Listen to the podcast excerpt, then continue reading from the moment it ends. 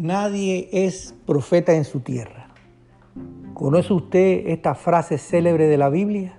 ¿Quién la dijo y por qué la dijo? Nadie es profeta en su tierra. Muchas frases, dichos y aforismos trascienden en el tiempo porque pasan la prueba de la sabiduría popular. Ese es el caso de esta afirmación, que pertenece al refranero español, pero que tiene en realidad un origen bíblico. El apóstol Juan escribe en su evangelio que Jesús mismo dio testimonio de que el profeta no tiene honra en su propia tierra. Esto lo podemos leer en el libro bíblico de Juan 4:44.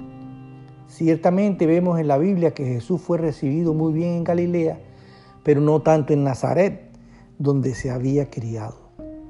La frase sentencia una realidad que quizás también se puede corroborar en nuestro propio ámbito, cuando alguien cercano mira con sospecha una de nuestras virtudes.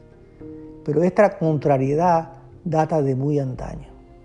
Por ejemplo, Sara se rió del potencial de Abraham para tener un hijo a los 99 años. Los llenos de Lot perecieron por no creerle al profeta que Sodoma sería destruida. José debió hacerse famoso en Egipto para que sus hermanos reconocieran su autoridad.